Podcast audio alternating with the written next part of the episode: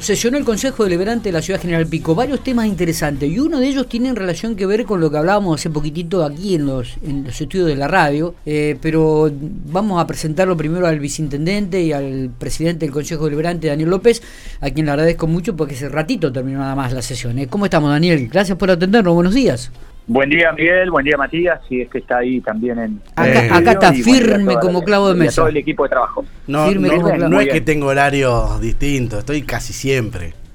Eh, eh bueno, es, porque sí.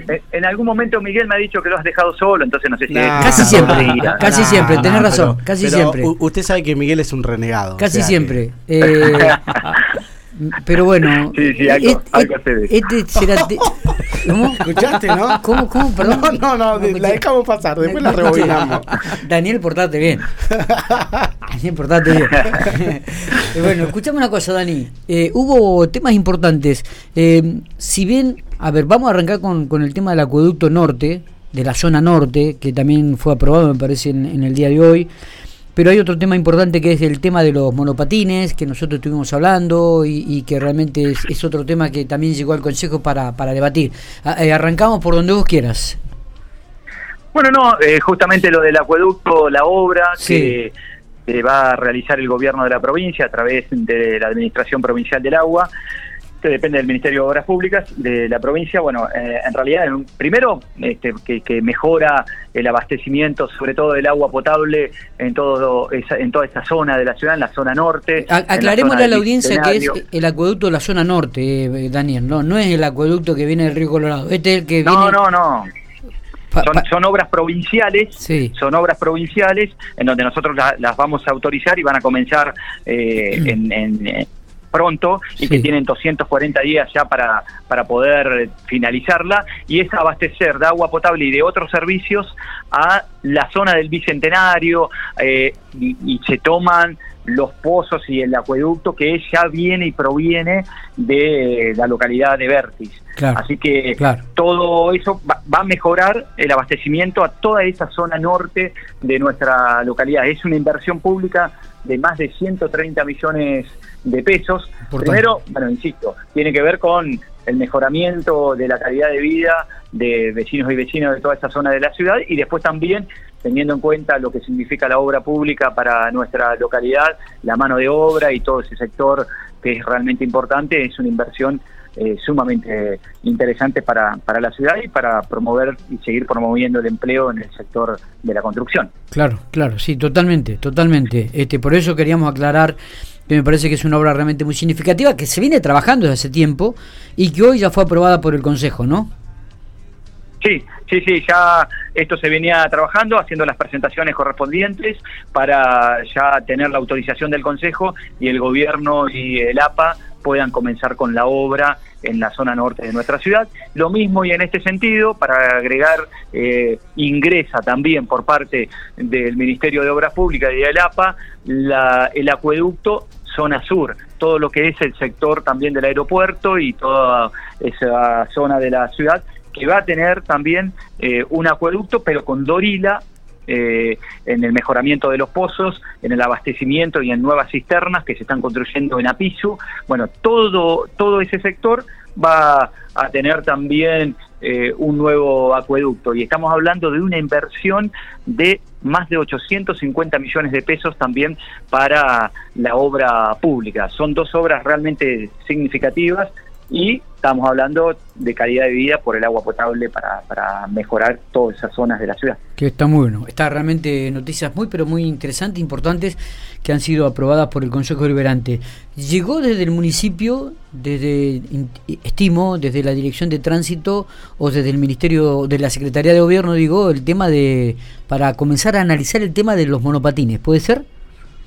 Sí, eh, sí, tenemos desde el área de tránsito y la Secretaría de Gobierno de la Municipalidad, también hay un proyecto del FREJUPA que se venía trabajando y tiene que ver con los vehículos de movilidad personal, lo que nosotros denominamos monopatines para darnos cuenta eh, cuáles, cuáles son los vehículos, en donde se va a adherir a una disposición nacional que la, emite la, Agencia de Seguridad eh, Nacional, de Seguridad Vial Nacional, en donde se da un marco regulatorio, pero que nosotros a nivel local lo podemos eh, llevar adelante con eh, distintas disposiciones que podamos llegar a, tomar. Vamos a analizarlo correctamente, pero teniendo en cuenta la realidad, Miguel, porque hoy vemos en, la, en las calles de la ciudad cómo este, transitan, cómo circulan eh, bueno, e, este tipo de vehículos, de monomatines, con lo cual hay que darle un marco regulatorio para que todo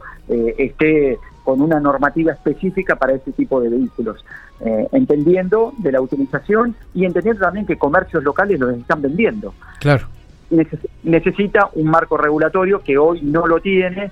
Eh, entendemos también que son vehículos que son sustentables, que tienen una motorización eléctrica, bueno, y se viene todo toda esta, esta utilización de vehículos, eh, con lo cual necesitan un marco regulatorio con una normativa local, adhiriendo a lo que ya está a nivel nacional.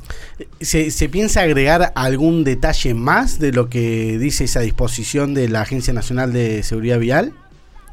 Posiblemente sí, eso de planteo nos, nos dijeron desde la municipalidad, teniendo en cuenta que la autoridad de aplicación puede eh, exigir dentro de las disposiciones, digamos, no, no, no ir por encima, y, y también de las cuestiones que tienen que ver con, con el juzgado de, de faltas. Así que en ese marco iba a haber algunas especificaciones locales dentro de las posibilidades que te da la disposición nacional.